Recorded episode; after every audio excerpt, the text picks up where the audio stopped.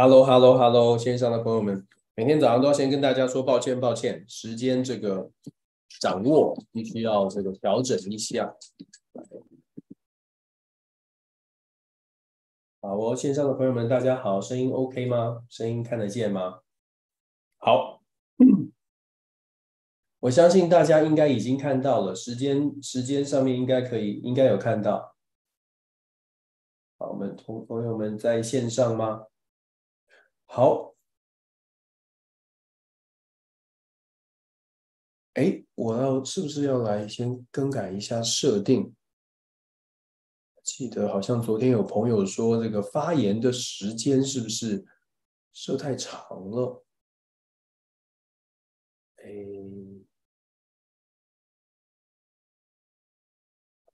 调整一下。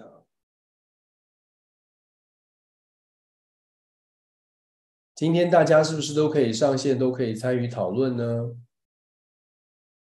如果有朋友，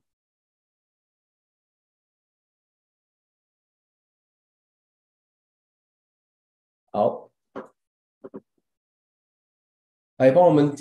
朋友们帮我们留言，看看是不是大家都可以参与讨论呢？昨天晚上设定设了，就是这个发言的时间要拉得比较久。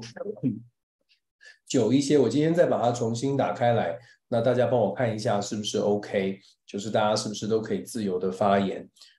然后前天前天的时间，前天的那个呃对话，就是留言的时间，把它拉得稍微长了一点，我好像设定成一百六一百八十秒。那有些朋友说，哎，好像没有办法及时的互动。我们还是要再强调，在线上的朋友们，希望大家都尊重彼此的发言，不要有人身攻击，不要有这个呃。带情绪化、太愤怒的语言哦，可以有不同的意见可以分享，但是我们一样就是坚持这个频道的这个理性跟互相尊重。好了，谢谢大家的这个包容哦，我们赶快开始今天的新闻的分享。哎，我的，好，我们来开始我们今天的新闻分享。线上的朋友们，大家久等了。好，好，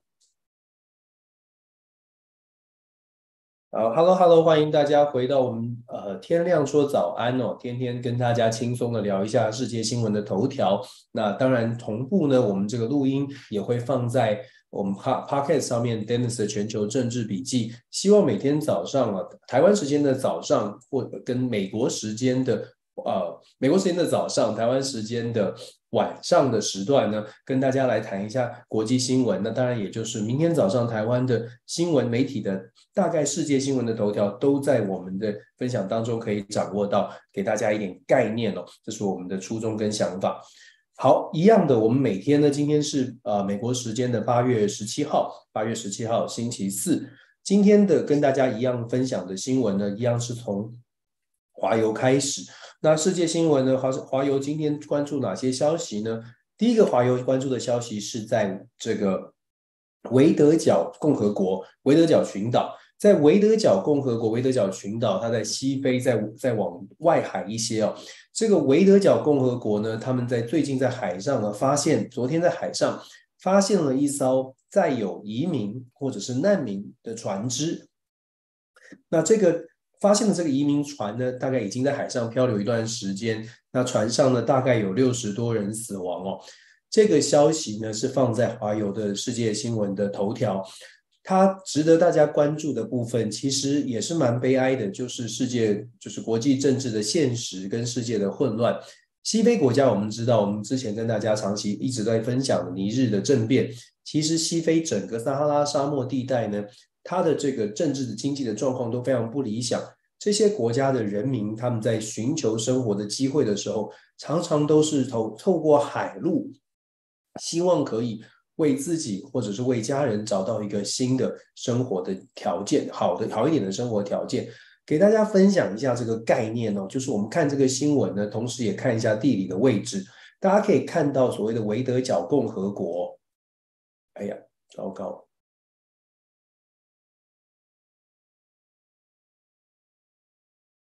这个要把它，对不对？来，我们看一下这个地图哦。好，对，刚刚这个线上可以看一下。我想跟大家分享一下，就是这个地图的地理位置哦，所以大家会比较了解一点我们在讲什么。其实西非的维德角呢，这个共和国，你看可以，位置是在西非的外海，在甘比亚，在塞内加尔的外海。那在这一次找到的六十多个呃这个罹难者啊，事实上他们大部分是来自于西非的塞内加尔，有一些来自于几内亚比索。那我们刚跟大家分享过，就是这个位置呢，就是在西非整个撒哈拉沙漠的地带的最左边。这些国家它的生活条件并不是非常理想，所以他们积极的想要向外寻求新的机会。他们要去哪里呢？可以跟大家说，他们要往这个西，在往北边走，往北边走，往北边去哪里？往北边去西班牙，西班牙的这个外海的这些这个这些群岛哦，卡内里群岛。这这个这个群岛呢，是西班牙，我们可以看到地理位置啊，西班牙在上面，但是西班牙的属地有一块呢是在呃最接近非洲的，就在这个位置，距离这个西非呢是稍微近一些。大家会说，哎，这样真的能够到吗？事实上，在今年根据联合国的统计啊，在今年有两千四百个人。呃，事实上是在这样的一个路径，海上的路径当中不幸的罹难哦，没有办法顺利的抵达。当然跟船只的条件有差，天候、海象都有影响。那到底有多少人成功的透过这样的途径来到了欧洲呢？总共总计有到今年为止，已经有一呃十二万八千名这个难民或者十二万八千名移民哦。其实我们看到这个。以这个数字来说，就像我们刚刚一开始所说的，世界政治的环这个环境，就是国际政治的现实，以及非洲的状况的不稳定哦，让很多的人，尤其是我们现在还有这样的呃机会，可以在聊时事，可以机有机会有网络，有生活条件。其实真的这个社会，这个世界有很多很多人，他们就完全连生活的基本条件都没有的。那华邮的这则报道呢，可以带起大家更多的反思哦。大家可以有很多的理想性的想法，但是我必须要要强调，真的是莫忘世上苦人多。我看着这个新闻，心里觉得蛮感慨的。那你能做的其实也非常有限，即便是联合国能够伸出援手的这个呃呃资源也好，或者是方式也好，恐怕非常的困难。如果塞内加尔或者是呃。这些西非的国家本身，他们自己没有从当地做出一些调整，要让这些人民在这在这个地方生活的人民真的有所改善，恐怕用外力是很难达到的。所以这是华邮的第一条消息，当然就听起来就非常沉重。那第二个消息呢，在华邮上面报华邮报道的第二个消息是关于加拿大的野火。我们说，国际这个呃这个世界哦遇到的。灾难不只是天，不只是人祸，还有天灾。整个气候变迁造成干旱，然后在夏威夷的野火到现在还在这个呃还在经历这种很大的冲击，甚至未来的重建还是慢慢遥遥无期。那加拿大呢也遇到了这个野火的冲击哦。加拿大的西北部呢，一个叫做 Yellowknife，呃，中文翻成耶洛奈夫，或者你可以翻成黄刀镇了。黄刀镇，他们是西加拿大西北西北的领地的这个首府，人也蛮多的。那他们现在遇到的也是有可能要全城撤离这种野火的呃野火的肆虐哦，大概有两万人，两万居民必须要撤离。这是在华邮的一个报道。那其实哦，真的真的世界上有很多事情正在发生，我们看到这些消息都觉得，哎，感是不是感觉气候变迁是不是要大家关注，或者是有什么议题？呃，我们可能呃呃听说，或者是可能看，可能看到看到这个消息，那大家也要自己提醒自己哦，是不是我们能够做一些什么，让我们所在的环境尽量的避免这种啊，尽量的避免挑遇到这种困困难吧。但是我们也只能说尽量避免哦。讲到天灾人祸，华油的第三个新闻讲的是 E G Five Eg five 呢，事实上是呃，我们说 COVID 的一种变种，是 Omicron 病毒的一个变种。现在呢，是目前全世界最流行的，现在正在流行的一个变种。当然，它的流传染度是传染性很高，但是危险性跟严重性呢，不呃不会像过去这么严重哦，所以大家好像没有特别的关注。但是呢，呃，世界卫生组织啦，或者是世界各国都有在特别提醒，就说在后 COVID 时代，这些变种呢，也许都还有这个疫苗都还有一定的防护力，可是还是要大家要注意勤洗手啊，这些该做的事情还是要做。然后我们看到这个呃，下面有一个讲到这个英国著名的脱口秀主持人呃麦呃 Michael Parkinson 他过世了，这个消息就也是一个就是在华邮的报报道当中，因为他在英国很有名哦，也是有报有提到。然后华邮也有特别讲到了乌俄战争。今天我们看到华邮的这个乌俄战争的更新呢，放在比较后面，它版面今天放在比较后面。那当然今天没有特别特别大的消息，但是呢也有讲到几个几件事情。一个呢是这个基辅这边乌克兰的官方呢正式说了，就是说按照他们本来的计划是希望可以赶快的得到美国的 F 十六，但是看起来呢现在这个计划会遭遭到一些延宕哦。那美方呢有谴责昨天。这个俄罗斯对于乌克兰的攻击，攻击都持续在发生了。但是昨天呢，有一些攻击是攻击到了总共八十二次空袭，八次的这个飞弹的袭击，攻击到了粮仓哦。这个是美国有发出谴责。但是，如同我们所说的，政治的现实面呢，就是它持持续的攻击，持续的谴责，然后也就没有然后了。这个也是很无奈的部分。然后，呃，在这个华邮当中有一个独家的新闻哦，独家的报道呢是针对乌俄战争一样在战场上面相关的消息，是说呢，华邮有一个独家的讯息，得到的是在俄罗斯，呃，根据得到的机密的文件透露，俄罗斯跟伊朗呢做了一些合作，他们目标啊是在伊朗的帮助之下，俄罗斯要打造六千架攻击式的无人机哦，攻击式的无人机。某种程度，它反映出俄罗斯在弹药上面有一些短缺，然后要转变一些这个攻击的形式。但是另外一种一一个角度呢来看，伊朗在整个呃乌俄战争或者伊朗在跟美国之间的关系哦，可能也有一些嗯，并没有呃，并没有朝着任何和缓的迹象，相反的反而是有选边站，甚至是有人说这是冷战。那我们也一直强调，这并不是冷战的形成，而是真的在战略上面呢。呃伊伊朗现在可能会跟俄罗斯站得更更站得更近一些哦。那华邮当然也有针对我们前两天报道的 Smithsonian 这个博物馆的这个大脑记忆的这些事情，大脑大脑研究关于种族大脑研究的这个呃新闻呢，有后续的一些报道。这是华邮今天的今天的消息啊。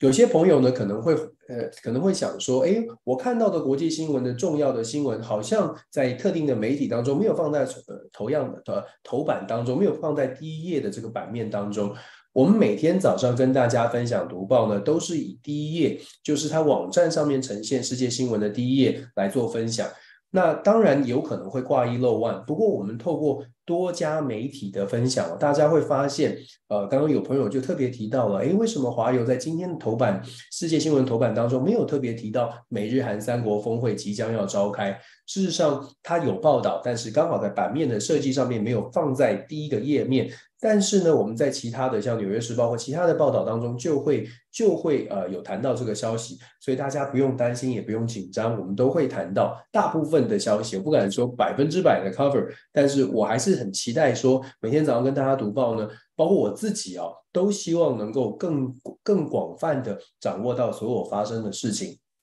但是还是跟大家先说。不可能每一件事情哦，所以请大家多多包涵。有一些朋友会呃讲会特别讲说，哎呀，怎么今天没有报这个？怎么今天没有报报哪个新闻？跟大家先报告，我们就按照我们主流媒体的这个版面的配置呢，我们来跟大家分享。有的时候它版面也会跳得很快哦。那《纽约时报》呢？第二个媒主流媒体，我们谈的是《纽约时报》，按照我们的顺序哦。《纽约时报》今天的第一条消息呢，讲的是一样，乌俄战争放在这个头条哦。那乌俄战争它一样强调了，就是说，呃，它特别就讲到了第一艘呢民用的运运送这个粮食的船哦，即将要进入到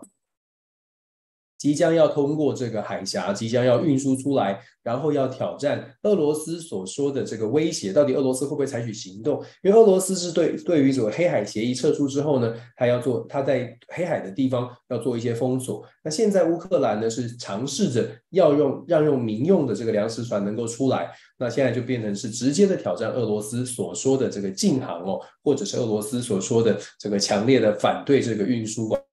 运运输，呃呃，粮食运送出来，它是不是会采取行动？这两天可能我们会看到，看看会不会会不会有后续的消息哦。到目前为止是安全的了。那《纽约时报》呢？呃，右边这个呃，大家看长。看了两个礼拜，我们在分享，大家就会知道哦。呃，听广播的朋友可能就会觉得，哎，有点不知道发生什么事。不过大家可以上网去查《纽约时报》的页面，就算你没有呃加入这个会员或没有订阅《纽约时报》，在头版的部分，它还是可以看得到一些照片跟一些基本的概念。那在《纽约时报》这个深入报道的这个栏位啊，今天谈什么呢？今天谈的是有这个。海豚死掉的海豚呢，被冲上岸了。那乌克兰呢，是对俄罗斯提出了生态灭绝的指控哦。我觉得看到这个消息，当然我也觉得，哎，海豚的死亡很很很很很糟糕，然后很很很很不舍，或者是觉得这样子对于生态有很大的影响。但是我又同时会来到我的这个呃现实主义的角度哦，来看这个消息，就会觉得。哇，这真的是蛮理想的。《纽约时报》确实还是充满一些理想主义哦，就是说在这个时候，在乌俄战争这个时候，还是来还是一样的要继续的关注海豚哦。海豚是一个呃是很棒的生物，也很可爱，然后我们家孩子也非常喜欢。可是难免会觉得有一点点，嗯，在这个时候呃关注到海豚，然后关注到乌克兰控诉生态灭绝，我不知道大家怎么看呢？我就会觉得好像哦，就是。控诉控诉乌克这个俄罗斯对乌克兰造成生态灭绝，呃，如果说战争结束之后，可能还有机会去谈，在这个时候呢，在谈说俄罗斯被控诉生态灭绝，我不晓得这个普丁会不会在意，或者是俄罗斯会不会真的会觉得说，哎呀，真的很抱歉，很抱歉，我们伤害了一些海豚，恐怕是恐怕是不会啊，恐怕是比较比较比较现实一点，抱歉，如果有这个。非常喜爱海豚的朋友跟大家致歉了，不是我们不爱海豚，而是相对来说，可能大部分的大部分的这个很现实的角度哦，会更关注呃海豚以外的呃人人人的伤亡啦，或者是现实的生活的考量。对，很现实，抱歉，就是现实主义的角度哦。那在《纽约时报》呢，呃，还有报道的是关注到中国哦，他特别讲说。我们刚刚说了，美日韩的三国的协议哦，美日韩的三国的同盟即将要登场的是大卫营的这个高峰会。拜登总统呢邀请了日本的首相岸田文雄跟韩国的总统尹锡悦，要到他的度假村大卫营来进行一些会谈哦。那我们其实看哦，就是说这个美日韩的三国同盟现在走得越来越近，很多朋友就会说，那是不是跟金正恩上个礼拜所上个月所提到的新冷战已经形成了？大家是不是要很紧张？事实上呢，美日韩三国虽然走得比较近一些，但是其实内部的这个不同的意见还是有的。美国积极的用了好几年的时间，甚至几十年的时间，希望日本跟韩国走在一起。但是，如同我们所分析的，因为一场乌俄战争，才真的让日本跟韩国有机会重新去思考。再加上北韩的威胁，韩国愿意呃，然后尹锡悦自己本身的立场哦。他们愿意跟日本走在一起，但是韩国的所有的民众是不是都接受了日本的这个呃呃道歉，或者是觉得都可以释怀了？那日本呢，是不是愿意真的跟韩国完全的完完全的进行交流？其实都还有待时间观察。但是至少到目前为止，美国好像把日本跟韩国凑得比较近一些。那为什么要有这个大卫营呢？为什么要这个会议呢？其实很大一部分的原因是因为，如同我们所说的，韩国跟日本虽然结集结在一起了，但是这两个国家就算走在一起，他们还是会有一个隐忧。什么隐忧呢？就是美国的政府会不会变卦？拜登政府现在很积极，希望美日韩走在一起。可是大家也都看得到，二零二四年的总统大选即将要登场，而现在可能跟拜登会进行较量的是原来的前美国总统川普。川普在他任内的时候呢，他的这个政策哦，这个外交政策以不确定性高出名，而且以美国优先出名。在这种状态之下，日本跟韩国也会担心。现在拜登政府讲得非常好，我们三国会稳定的绑在一起。那如果川普上台之后不是这样子做怎么办呢？有没有一种保护的机制，或者是有没有一种白纸黑字可以写下来，让日本、韩国也觉得这个美日韩的机制是板上钉钉，不会因为换了人执政就做出一些改变哦？当然，美国的官僚体系或者是美国的外交系统都觉得说，哎，美日韩三国走在一起很好。可是我们也必须要知道，呃，川普过去这四年确实把过去很多的。呃，常态性的机制、常态性的建制都重新做了审视。我讲的很婉转，但是可以说是推翻了。可以看看举随便举一个例，举随便举几个例子，大家都知道哦。川普上台之后呢，二零一七年马上就重新跟韩国签订了美韩贸易协定。原因是因为川普说，美国跟韩国的自由贸易协定，奥巴马时代签的是虽然不到上权辱国，但是他觉得美国是呃吃亏的，所以他要求重签。川普上台之后呢，北美自由贸易协呃自由贸易协定也重签了，原因一样不符合美国利益，所以在这样的情况之下，尤其川普现在在竞选的过程当中，大量大大讲大，大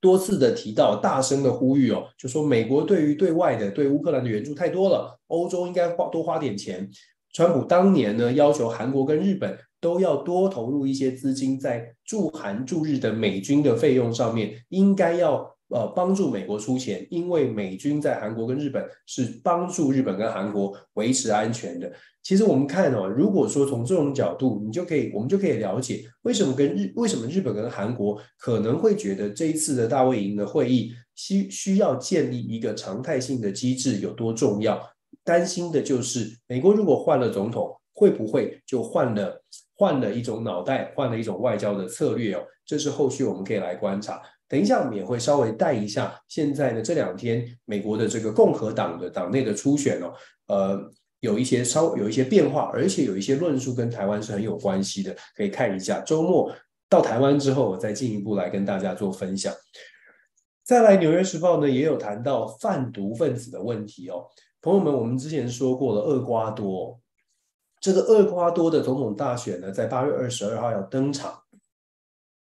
但是现在遇到一个问题，就是有个候选人他反毒，结果他被当众的枪杀，当当众的刺杀。那其他的候选人当然会觉得很担心，究竟我们会不会有人身安全的威威胁啊？所有候选人都严阵以待，尤其是曾经也认为说毒枭是需要调整。纽约时报在今天的报道当中就特别讲说，厄瓜多的严重性，贩毒集团在。厄瓜多是如何的夺取的权力跟政治的挂钩？我们很少去关注东中南美洲的情况，可是厄瓜多在我们之前分享的时候就跟大家讲了，厄瓜多呢在最近这几年成为了整个南美中南美洲这个毒品运输的最大转运中心哦。过去这三年，根据资料，他们已经成为第一名了，最大的毒枭的转运中呃毒品的转运中心。就在最近呢，欧洲才查获了九公吨的这个古柯碱。借由所谓的香蕉运送船运到欧洲，这是史上最大宗的一次的调一次的发现。那在北北欧呢，也发现了超过六亿美金的从厄瓜多运送过去的古柯碱。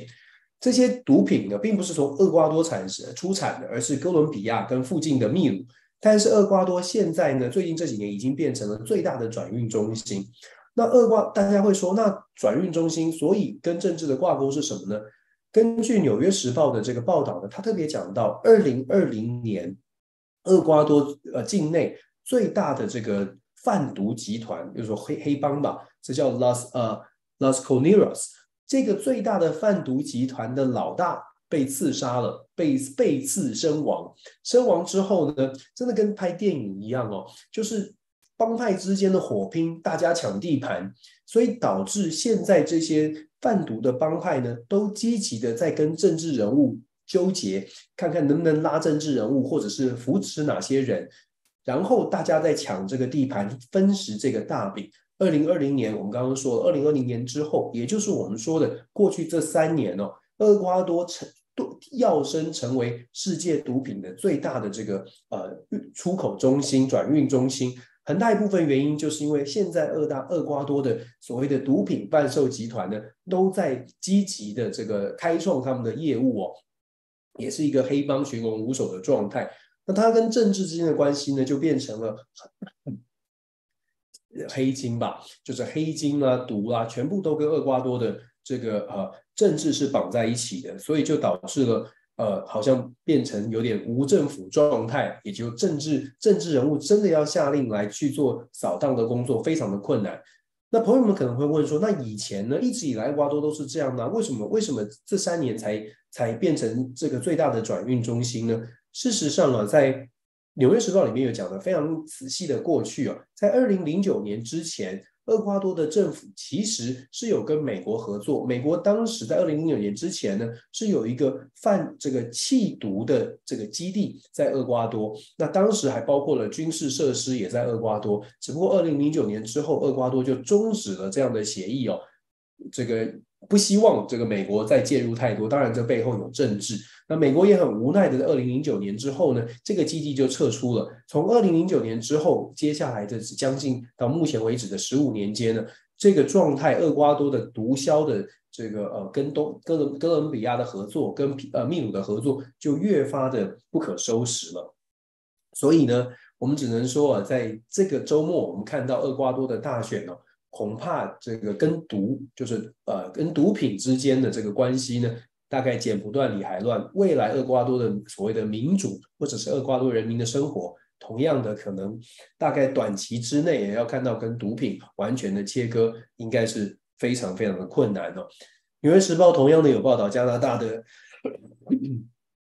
野火事件，在全球的新闻当中呢，有蛮多的这个消息。纽约时报有呃分别来分呃分享哦，那我在这边特别想跟大家讲说，在中加拿大也有谈到我们刚刚说的这个维德角共和国发现了六十人移民的死亡在这个船只上面，移民船上面，然后呢，这下面呢有一个 Tony Blair，我不知道大家有多少人可以认得，英国前首相 Tony Blair，在纽约时报呢有一个啊标题就写说 Tony Blair 啊回归。为什么这么说呢？因为现在英国的工党哦，在跟这个保守保守党在竞争。工党看起来呢，现任的这个领袖哦，斯塔呃斯呃斯塔默斯塔默 Starmer，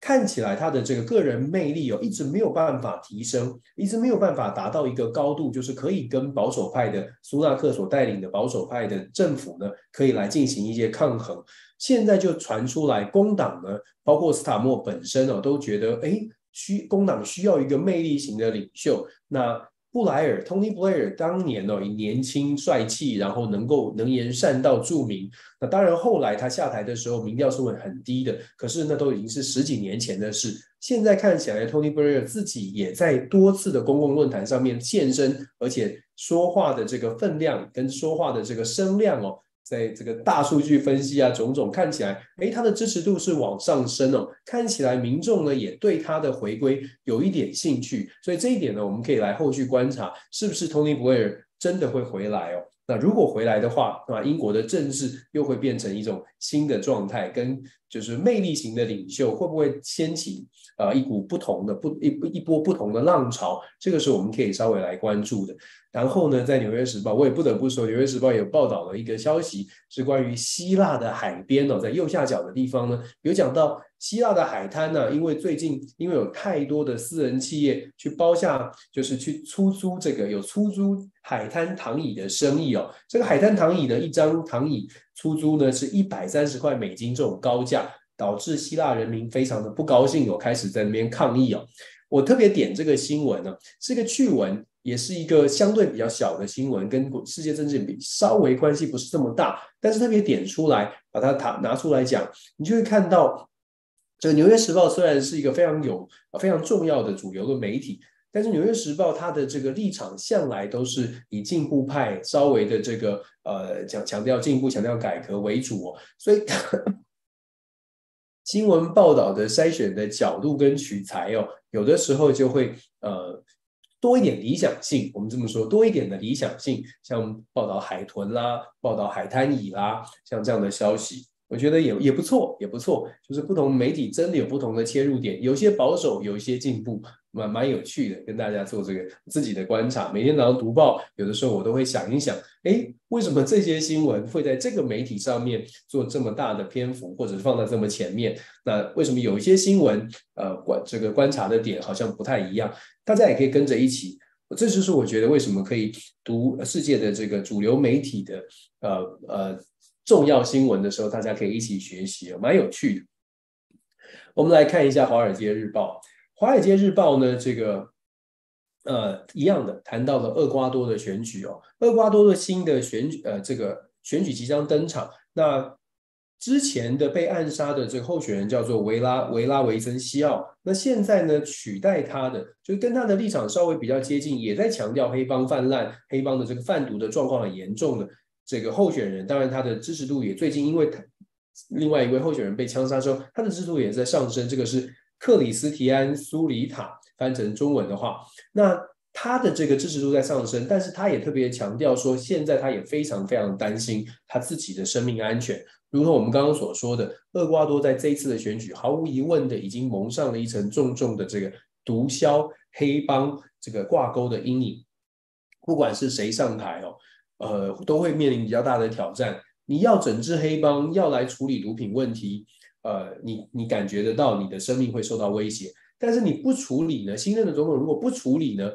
其实一般的民众也会知道，那你就是不敢。你就是不敢不敢正视厄瓜多的这个自己国内的贩毒跟犯罪率的问题，所以这个是呃厄瓜多国内的政情哦，非常让这些政治人物可能很头痛的部分哦。那在《华尔街日报》也特别也讲到了维德角共和国的这个六十人死亡的消息，然后也特别提到了这个我们刚刚提到的，就是乌克兰的民用商船离开了。这个呃，俄罗斯所说的要要要限制的这个海域哦，看起来目前是安全的离开。华尔街日报呢还特别讲到了，随着通货膨胀的这个呃呃降温哦，拉丁美洲的各国的央行呢都开始降息了，希望能够有一些调整，希望能够做到一些调整。华尔街日报的消息都比较是政治经济联动的关系的这些新闻，它的新闻社世界新闻的选择呢，还包括了在。呃，这个呃，这个秘鲁的亚马逊流域哦，我们有谈到，他说碳信用的这个额度呢，被中间商人剥削，被中间商人拿来换现金。什么是碳信用啊？碳信用额是指，就是说如果要开，基本上的概念就是，如果要开发森林，开发这个亚马逊河的流域，企业如果真的要开发，要开垦开发，那么你就要付出一补一笔的这个补偿金哦。嗯，这个付出一笔补偿金，通常呢，一吨的森林大概的补偿金从七块七点七八美金，根据联合国的这个报这个呃统计数据研究机构的统计数据呢，一一吨的这个树木的开采的碳补偿金哦，碳信用额大概在七点七八美金到二十五块一九美金这个区间当中。那当然补偿的。补偿的方式是现金，可是现在就讲说，中间有很多人呢，以这个碳信用额来赚钱，就是掮客在中间扮演一定的角色，也就是当地的像秘鲁啦，像是亚马逊河流域的真正的居民，其实没有拿到这种呃，或者是没有拿到足够的这些补偿的费用哦。到处都有人做生意，那生意做生意也不见得全部都有符合所谓的道德性哦，所以我们看到这个消息一样的就是。呃，可以跟大家分享，这个世界有不同的运作方式。那另外，《华尔街日报》也有特别讲到，在中国呢，现在是呃有一个很大的这个竞争，是在锂矿的竞争。中国产出的锂大概是全啊占了全球百全全球比重百分之五十五以上。现在在中国大陆呢，有很多的这个厂商都在竞争这个锂矿，锂矿的开采权。那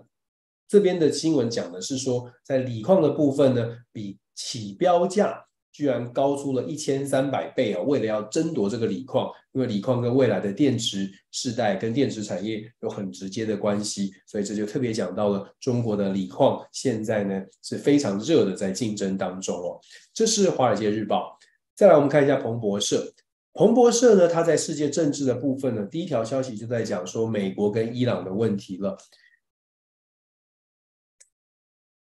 前两天我们才跟大家说，美国跟伊朗达成了一个换球的协议，就有真的很多人就讲说，那是不是美伊之间的关系开始做出一些调整了？开始，开始有可能朝正向的发展。那彭博社今天这个新闻呢，特别讲说，美国跟伊朗啊，真的就如同我们所分析的，在商言商，换球归换球，这个。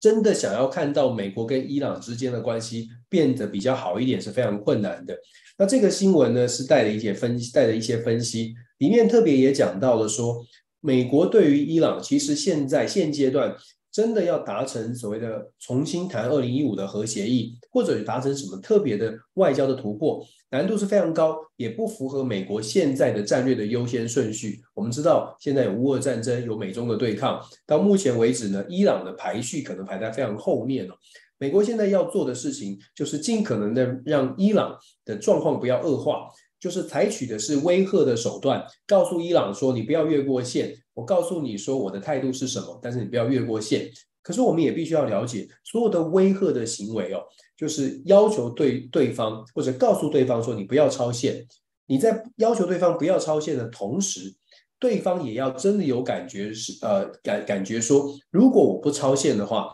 那么，在这个不超限的情况之下，我也应该得到相对应的尊重。这就是我们说美伊现在的关系是一个紧绷的状态。但是呢，会不会撕破脸？呃，我们应该不会，应该不会撕破脸，撕破脸。但是要看到非常强的、非常大的进展，应该短期之内，呃，恐怕也也还看不见了。这个是呃中东的局势现在比较紧绷的关系，紧紧绷的一个状态。然后我们来看一下彭博社。谈到说，这个美国呢，将对于墨西哥玉米的政策哦，违反贸易协议的部分呢，他们指控，他们指控墨西哥的这个玉米政策违反了贸易协定。这个新闻很值得大家思考，一起来思考为什么呢？因为美国的贸易代表办公室戴琪啊，他们带头来指控墨西哥，墨西哥在美国就是北美自由贸易协议，或者现在叫做美呃美加墨三国的这个贸易协定当中呢。关于玉米的问题啊，为什么这么重要？我们要先了解，就是美国的中西部产非常多的玉米，这些玉米不只是自己食用，很重要的是要出口，要出口出去。那美国我们知道它是用基因转植的，就是它是基，就是呃基因转植的玉米在美国是可以的，而且呢也帮助生成帮助成长，然后可以成长的比较多，种的比较好，种的比较量比较大。对，对美国来说，这是 OK 的，就是基因转植的，呃，玉米是可以食可以食用，而且呢，他也希望全世界都采与采用一样的标准。可是偏偏墨西哥呢，就认为说这种基因转植的这个玉米呢是是不能的，是对人体健康有害的，所以墨西哥不愿意不愿意这个接受有任何基因这个 基因转植的这个玉米哦。所以美国呢就提出抗议了，认为说这个违反了贸易协定哦，你的你的这个标准跟我不一样，因为这样的标准会造成美国中西部的玉米商没有办法这个呃把他们的产品把他们玉米卖到墨西哥，或者是从墨西哥这边再来做其他的加工再来出口，所以美国的贸易代表呢是对他们产生呃进行抗议哦。我们为什么要谈这个新闻，或者是彭彭博社报这个新闻，然后我们拿出来分享？其实从这则新闻可以看得出来。就是美国在谈所谓的贸易的时候，不管说呃这个标准，就是说呃我们刚刚说的基因转植这件事情，你喜欢还不喜欢？但美方认定这应该是一个大家要接受的标准的时候呢，他就会希望透过各种的方式哦，呃威胁利诱吧，透过各种的方式，大家都要在同一条船上。那墨西哥现在就面临了美国的指控，面临着这个很大的压力。我们刚刚才特别讲到说在，呃川普时代，当美国觉得它的贸易对外的贸易呢签订的协议是对美国没有利的，或者是美国是吃亏的，美方就会采取行动，让美国至少呢是可以呃不要吃亏这么多，或者是甚至是得利。那玉米的这个问题呢，也特别刚刚跟大家报告，美国的玉米跟美国的中西部有直接关系，中西部是很重要的票仓。中西部很多州都是摇摆州，密西根、威斯康星、呃、明尼苏达这些州呢，对于总统大选来说都很关键，所以不难想象哦，政治、贸易、选票考量没有办法啊把它分开来看，所有的谈判呢都跟背后都有一定的目目的跟动机，你可以说是为了美国的农民，你也可以说是为了。这个总统的选票，尤其是关键摇摆州，就恰恰很多都是中西部的农业州哦。再来呢，我们看彭博也特别提到了，特别提到了这个阿根廷的这个呃新窜红的，我们之前跟大家讲过，新窜红突然变成总统初选第一名的这个米莱哦，米勒，米勒呢，他说呢，这个他上任，如果他上任呢，他承诺用自由主义的经济呢，就可以拯救阿根廷，而且很快的就可以偿债。因为市场的机制，它带动的效果会很强，这是米勒的论述，当然是很理想，很理想。能不能成功啊？恐怕要等到他真的上任之后，真的看他怎么做，真的有这么用，这么相信市场机制，才能够知道答案。但是，一般预期呢，还是稍微的乐观了一些哦。我们刚才讲说，美国的中西部的劳工，美国的美国的中西部的农业，现在呃，美国透过贸易的方式，希望能够帮农民打开一条出路。彭博社呢，很重视美国政治，我们之前有跟大家讲过。彭博社今天也报道了另外一则消息，是关于劳力短缺哦。劳力短缺的状况啊，现在在美国的爱荷华州一样是中西部，在美国爱荷华州啊，变成和共和党的一个棘手的问题。为什么棘手呢？因为我们知道共和党呢，他们强调的是 Made in USA。美国优先，美国利益优先。共和党对于移民的政策是比较封闭的，共和党不太喜欢有太多的外来的移民，因为他们认为外来移民是抢工作的。可是现在遇到的状况是，爱荷华州像这样中西部的州，他们有很多的公司工厂面临的是劳力的短缺，而短缺的状况呢，跟美国的少子化，跟美国当地的这个中西部的有一些州年轻世代移居到东西两岸的城市也有关系。留在州内的、留在中西部的这些要做劳力工作的呃年轻的美国美国美国人呢不够，那不够就造成了劳力的短缺。可是劳力短缺会造成这些公司没有办法运作。以爱荷华州来说，很著名的一家公司叫做泰森。泰森，我想在台湾也不陌生哦。你看那个鸡块，麦当劳的鸡块啊，这个很多都是泰森公司所出品的。泰森呢，很大的大本营就在爱荷华州，但是他们找不到劳工。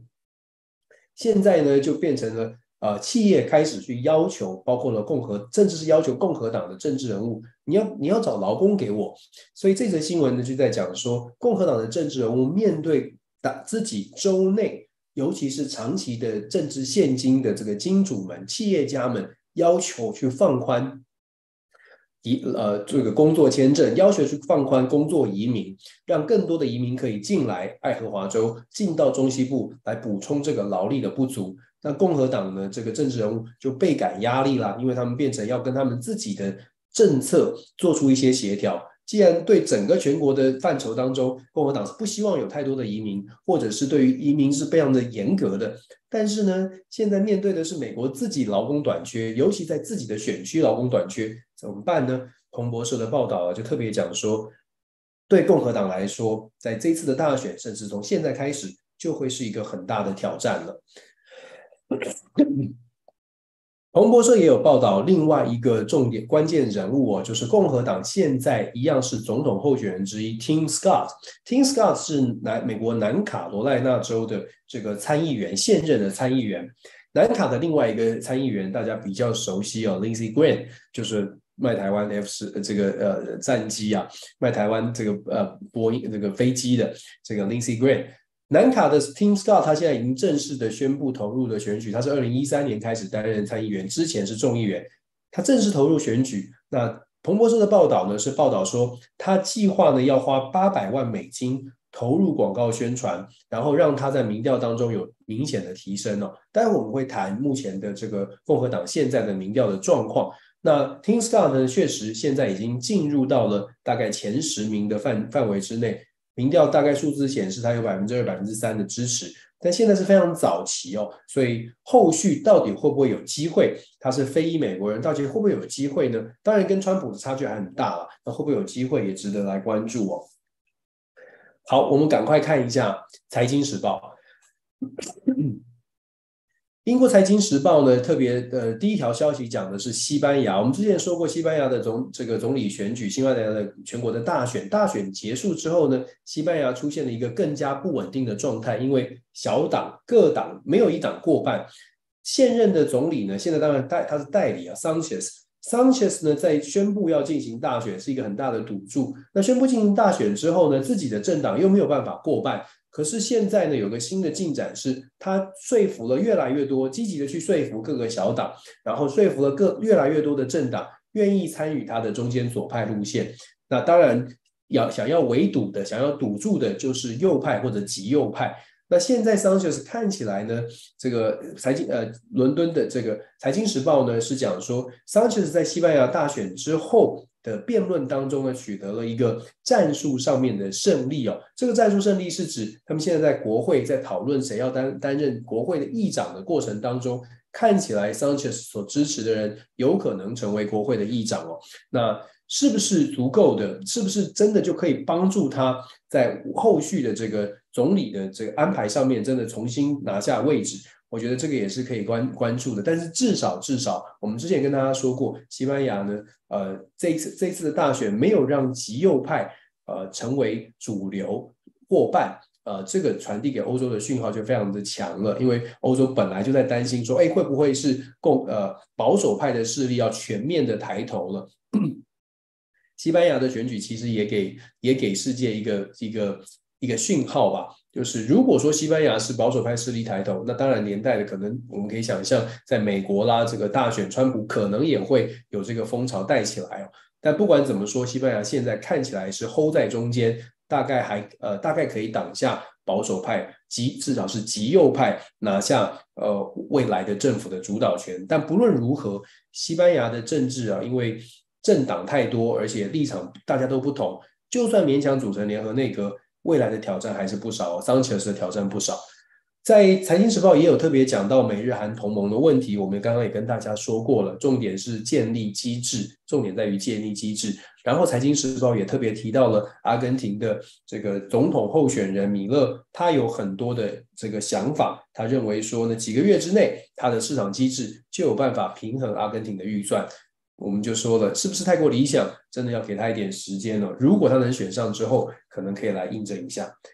然后呢，在《财经时报》呢也有谈到尼日，就是奈及利亚，就他们呃奈及利亚呢，他任命了新的内阁的成员。现在奈及利亚最大的挑战呢，不只是内阁的成员的问题，这奈及利亚现在面对的是要不要带领西非经济共同体，真的用军事去介入尼日的政尼日的这个军事政变。尼日的军事政军事政府呢，昨天开始开始遇到了一些挑战了。挑战是在于说，在这个布吉纳法索跟马利这个尼呃呃边界，尼日跟布吉纳法索还有马利的边界呢，开始有一些呃激进的恐怖组织开始在对尼日的军队进行攻击。昨天已经造成了呃媒体报道造成十七个人死亡哦。这个对于军政府的挑战哦，是反抗政军这个尼日的反抗军或者是军事政府现在要处理的问题。他们的内忧就在于能不能 hold 得住这些恐怖组织，能不能够真的能呃有这个力量，透过不管是马力或者是来自于布吉纳法索的帮助，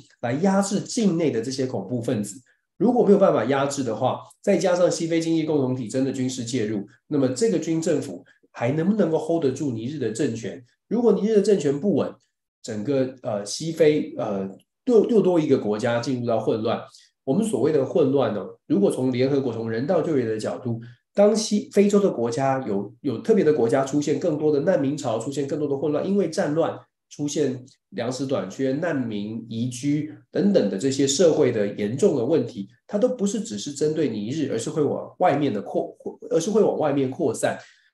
往外面扩散之后呢，西方国家就变就会遇到另外一个问题是，那要要帮还是不帮？要帮要怎么帮？怎么多帮多少？口袋里有多少资源能帮？其实对于呃美国为首的或或者是法国，我们知道法国跟尼日关系很近。对于美国跟法国来说，尼日的混乱绝对并不绝对不利于呃他们在非洲的影响力。那他们也会担心，如果尼日的混乱自己没有办法做出什么帮助，会不会有其他的势力，譬如说我们之前提到的瓦格纳集团，还有俄罗斯或者是普丁政府直接介入，或者是中国大陆北京当局的介入，这些呢都是西方国家要去盘算的部分。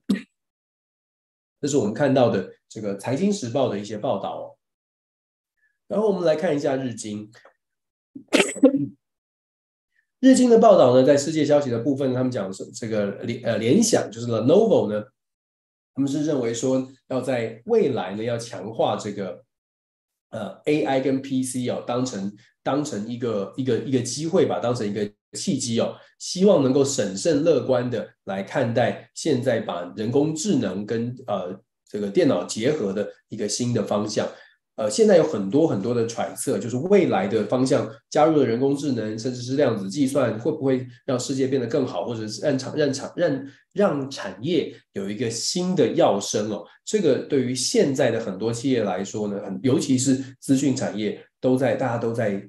引颈期盼吧，或者是抱持抱持一丝希望，因为现在的这个景气的状况看起来并不是特别的理想。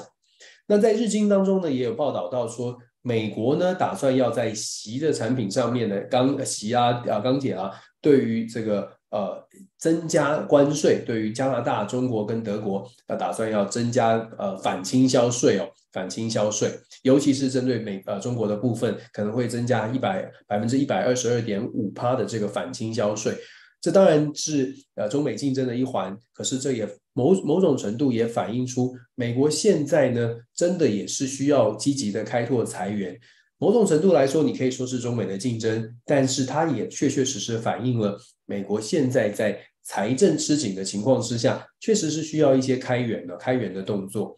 我们刚刚说到，才刚刚在说 AI 哦，那才这个日经日经的报道呢，也有讲到说。中国呢也很希望能够在 AI 的部部分呢，它是不是在呃跟跟越南有一些新的一些合作？然后恒大集团的问题也有在日经的这个头条当中有做分享。这个呢，我们接很多财经消息，很多财经方面的消息哦。我大概的做法呢，会是希望能够透过更专业的慧敏老师来分享哦。我们先跟大家说，主流媒体大概是从什么角度讲到这个消息，但是深入的分析哦，我们还是不要乱说，交给专业，交给专业。我们从政治的角度来看这些报道，但是财经的消息，尤其是跟政治经济有联动的，就是经济经贸方面的发展呢，尤其是市场的趋势哦，我还是希望交给我们专业的朋友。所以我们在分享的时候，大家会发现哦。跟财经相关的消息，我大概都是带过，然后把政治的部分稍微的解，稍微的分析我呃分享我的看法。但是在金融的影响呢，我还是希望不要乱说，不要乱说。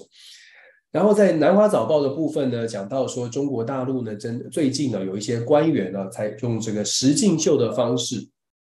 实境秀的方式呢，来来做呃来了解民民情哦，但是官媒呢看起来有不同的想法了，所以官媒呢是公开的表达说，嗯，这个呃呃实境秀的做法呢好像不是很理想哦，所以我相信呢后续可能我们就会看到一些改变会发生了。这是南华早报的第一个消息，然后再来呢，这个南华早报也有报道说，北京呢打算打算要建造新的这个呃。打算要建造新的新的这个基础建设，要往南中国海比较有争议的地方来前进。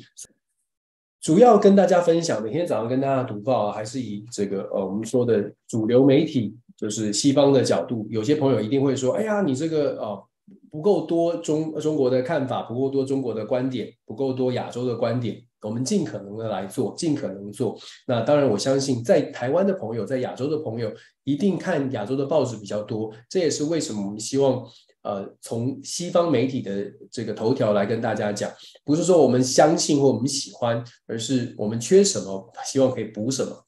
俄罗斯卫星通讯社呢，在中文版的部分呢，就讲到说，哎，莫斯科现在启动了所谓的第三中央直径线，是一个呃。捷运系统跟铁路的这个呃新的计划，然后呢，俄罗斯中央中央通讯社也讲到了卢卡申申科白俄罗斯白俄罗斯啊，这个对，刚刚有朋友补充哦，就是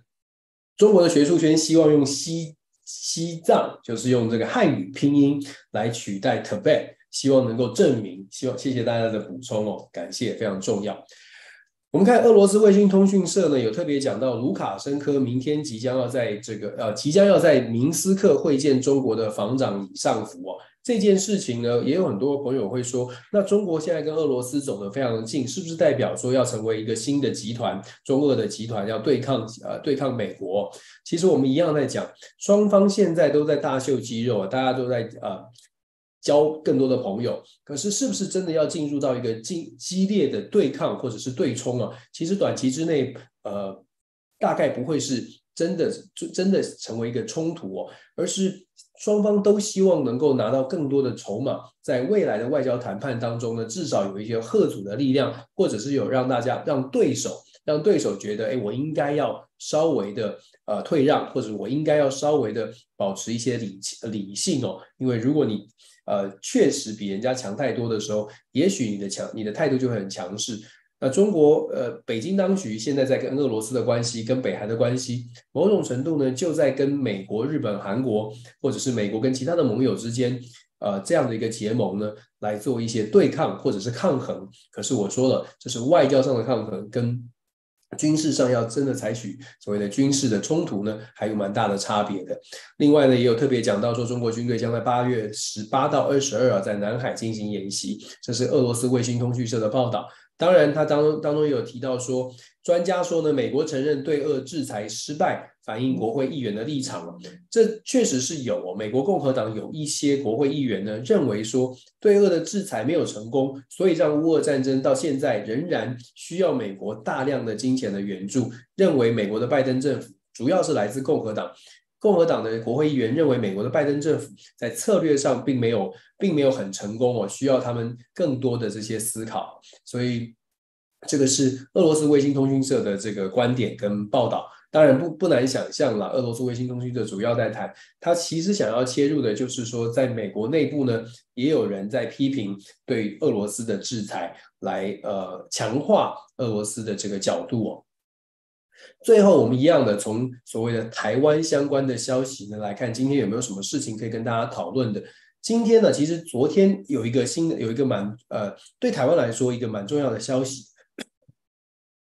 是共和党的现在的总统候选人哦，而且他的支持度正在不断的攀攀升当中哦。这个他的名字叫做 Ramas 呃是挖伟挖美，他是印度裔的美国人。他是非常年轻，四十四十几岁，很有活力，但是呢，他也很有争议，因为他谈到台湾的时候啊，他过去谈到台湾，其实之前就有一个很有争议的，就是他认为在台湾每个人发一把，每个人发一把枪。他在美国步枪协会的演讲，他说台湾呢可以遏遏制这个呃两岸中中国的入侵哦，只要台湾每个人都有一把枪，这是他的说法。他在。这个礼拜接受访问的时候，又有新的说法。他的新的说法呢，不只是每个台湾每个人要一把枪，他的新的说法还包括了半导体。美国这个美国呢，如果他当选总统，要在第一任的任期呢，就让美国达成所谓的半导体独立，也就是说，让台湾的台积电等等的这些企业到美国设厂，让美国可以半导体独立。呃，之后美国呢就不会就不需要再受到中国的牵制，甚至就是呃。可以说是他就不在乎台湾是不是会被中国入中国大陆入侵哦，两岸会怎么样，他也不在乎。但是他特别强调说，在我的第一任呢，二零二四到二零二八，中国最好不要轻举妄动，讲得很强势了。但是呢，基本上他这个论述啊，被美国的华府，尤其是智库圈一面倒的批判哦，甚至有人说这是实在是非常愚蠢的、非常愚蠢的想法。但我们。为什么要说这个他的这个论述啊？首先，我们先搞先给大家看一下，根据福斯新闻的这个最新的美国共和党的党内初选的民调哦，目前呢，川普可以看到百分之五十三支持川普，就是在共和党内是遥遥领先。有这么多的司法争议，但他共和党内是遥遥领先。第二名呢是 DeSantis，就是佛罗里达州州长，百分之十六的支持。第三名就是这个 Vivek，就是维克维克 Ramaswamy。挖美，他是第三名，他的支持度从过去的这个六月份的百分之五，快速的上升到百分之十一，因为他用年轻，然后又会有有很多什么呃这个呃财经的背景，让很多的共和党的支持者觉得，诶，他好像懂些事情，他好像很有道理，讲话也很自信哦。但是，如同我们所说的，他的这个论述包括了在台湾每个人发一把枪，包括了就是美国只要半导体独立就不用再管台湾这种论述。其实呢是非常危险的，它反映出来的不是说在不在乎台湾的问题，反映出来的是美国的很多政治人物其实对于世界政治是极为不了解的。我们刚刚说的，包括从川普到 DeSantis，再到这个第三名的这个 Ramaswamy，他们呢对于整个世界的认识都是完全美国中心论。也就是说呢，啊，讲讲这更夸张一点哦，事实上他们是更需要每天早上来听听看国际国际上面发生什么事，在他们眼中只有美国，只有什么事都是美国中心。那川普有做过做过总统了，大家已经验证过他的所谓的美国第一是如何的造成世界上面有不同的看法。当然，如果你站在完全美国的角度哦，真的有不少的共和党的人呢会觉得，嗯，如果川普当选的话，反正牺牲其他国家的利益，美国一定会得利。确实是有很多人觉得川普的路线，美国优先的路线是正确的。那 更不用说，既然很多人觉得川普的路线是正确的。共和党内确实有很多的政治人物，他看世界就觉得说，嗯，我的选民都这么说，所以我们只需要注意美国，其他的国家都是配合的，都是盟友，讲是讲盟友，但是都应该要配合美国。这种想法其实是非常危险的。但是偏偏我们现在看到的状况就是这样，面对像这样的美国政治人物，我常常说，我们需要知美。你知道美国政治人物是这样的时候，你必须要能够真的跟他们说，呃，表达你自己的强烈的立场，绝对不能够完完全全的觉得哦，他们讲的都是对的。我刚刚特别讲到这个，呃，共和党的第三名的这个总统候选人，你可以看到他的论述多么的荒腔走板，对于外国际事务的了解有多么的浅薄，但是呢，他现在在民呃共和党内确实得到了很多的支持。面对这种状况，尤其是希望两岸和平的朋友，不管在台湾还是在中国大陆，我们还是要呼吁哦。有的时候呢，看待美国，我们要该该说的话，该该呃该表达的立场，一定要非常清楚的表达，不是说呃因为希望得到更多的帮助，或者是因为希望呃美国跟台湾的关系很好，所以美国讲的全部都是对的。其实台湾现在遇到的更多的挑战是来自于台湾没有清楚的了解，到底在国际上面台湾的角色是什么？怎么样能够帮助台湾能够站稳脚步？怎么样能够帮助台湾能够跟北京可以进行比较冷静的对话？政治人物要负责，一般的民众其实也要负起责任。当台湾的民众每天关注的都是谁跟谁在讲话。当台湾的民众只看见国内的纷纷扰扰，小非常非常小范围的在看政治上面的纷争，可是看不到台湾未来现在已经面临到的国际变局。大家跟着我们看每天的国际新闻的头条，其实应该多多少少会感受到，可能我很现实，可是应该多多少少可以感觉到这个世界有多么的混乱，这个世界多么的需要台湾想清楚自己应该怎么生存。